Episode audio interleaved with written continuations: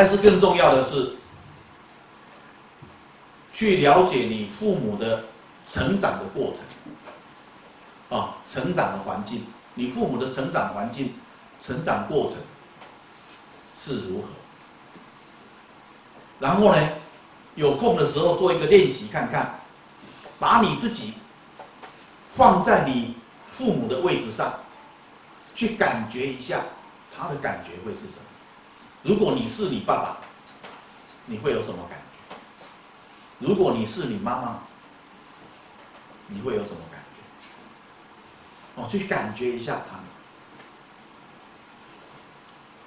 然后呢，回过头去，去寻找你记忆中最深刻的你父母的形象，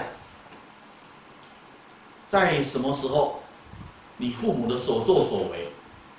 特别是让你觉得你很受伤也好，让你觉得你很羞愧也好，啊，你当那个时候，你爸爸他说了什么或做了什么，会让你有那种感觉。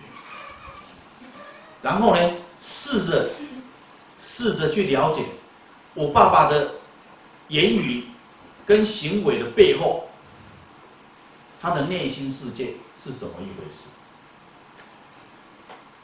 我爸爸的内心世界，我妈妈的内心世界是怎么样的一回事？哦，事实去了解。所以呢，我常讲，你长大了之后，你对父母呢，还怀抱着一种批判的、评断的口气或者心理的话，那你还是一个小孩。你还是一个渴望得到父母的爱，渴望得到父母呃重视，渴望得到父母的陪伴，啊，父母的眼光，你还是这样的一个小孩子。如果你长大了，不管你是十五岁、二十五岁、三十五岁、五十五岁，啊，七十五岁。不管你是哪一个年龄层，当你是带着一种我渴望去了解我的父母，哦，我我想要去了解我父母，他的人生到底是什么一回事？然后我我我爸爸为什么会变成这样的一个人？我妈妈为什么会变成这样的一个人？我爸爸妈妈的这些思想、行为、习惯。是从哪里来的？哦，当你怀抱着这样的一个愿望的时候，你就是大人，你就是大人。哦，所以呢，要以成人的心态，你才有可能认识自己。所以，长大了，回过头要认识自己的时候，你要变成大人，啊，去探讨你自己的生命。所以这个部分呢，我觉得呢是非常重要的，认识自己的一个入口。那你认识了你的父母，你才能够认识你自己，然后将来你才能够帮助你的孩子认识他自己。为什么？因为你的孩子要透过认识你，才能够认识他自己。而一个做父母的都搞不懂自己的，他怎么有可能帮助孩子搞懂自己？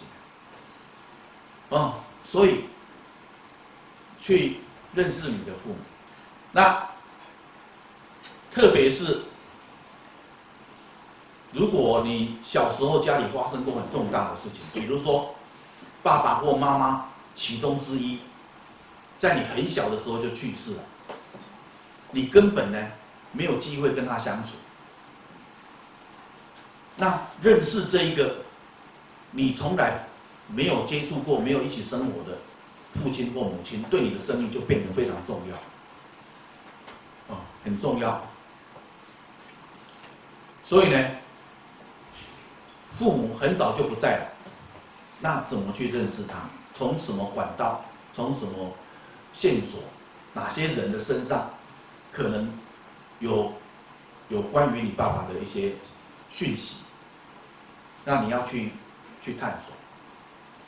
好，第二个，如果你小时候父母呢，经常的吵吵闹闹，后来呢离婚了，他们分开了，那让你的小时候充满了焦虑，充满了痛苦，也充满了恐惧、受伤的感觉。那很多时候呢，我们就会拒绝去认识自己的父母，你就不愿意去认识他。我有一个堂弟，他自己都已经结婚了，自己都有一个小孩了，但是每一次他跟我谈到他的爸爸，他从来不称呼他爸爸，他都是连名带姓讲那个刘某某。啊，因为呢，因为我叔叔抛弃了他们母子，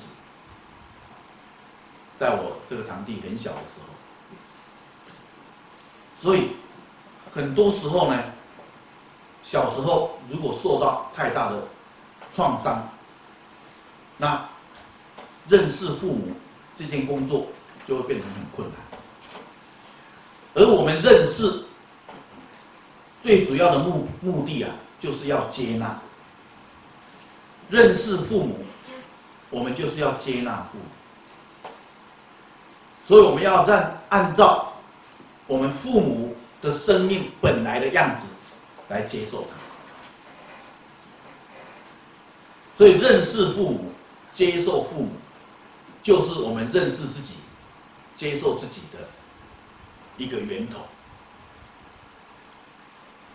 所以呢，一个人要认识自己。你必须要能够认识你的父母，还有认识，来接纳他们。这接纳父母的生命啊，还有一个更深深远的意义，就是接纳他们在照顾你的时候，因为他们生命的不完美，带给你的伤痛，带给你的羞辱，带给你的很多。恐惧、悲伤的感觉，你也要接受这一些。接受的意思就是，从今以后，我不在自己的生命的伤痛上面追究我父母的责任，我不再认为是他们造成我的问题，而我要把这一切归诸于命运。我有这样的父母，这是我的命运。我的父母，在我成长的过程，带给我的一些伤痛，这也是我的命运。好，一个人生命要平静、柔软而有力量。一个人要能够对命运说“是，我愿意”。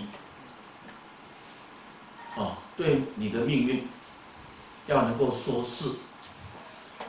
而这个命运呢，是指你的成长的过程，而不是指你的现在跟你的未来。啊，对你成长的过程，你全盘的接纳，你才有力量去创造你的未来。哦，所以呢，我们必须要先对过去说是，我愿意，我接受这一切，因为这一切就是我。所以你拒绝过去，拒绝你的父母，拒绝你的家庭，你就是拒绝掉自己。啊，所以我想这是一个很重要的一个开头。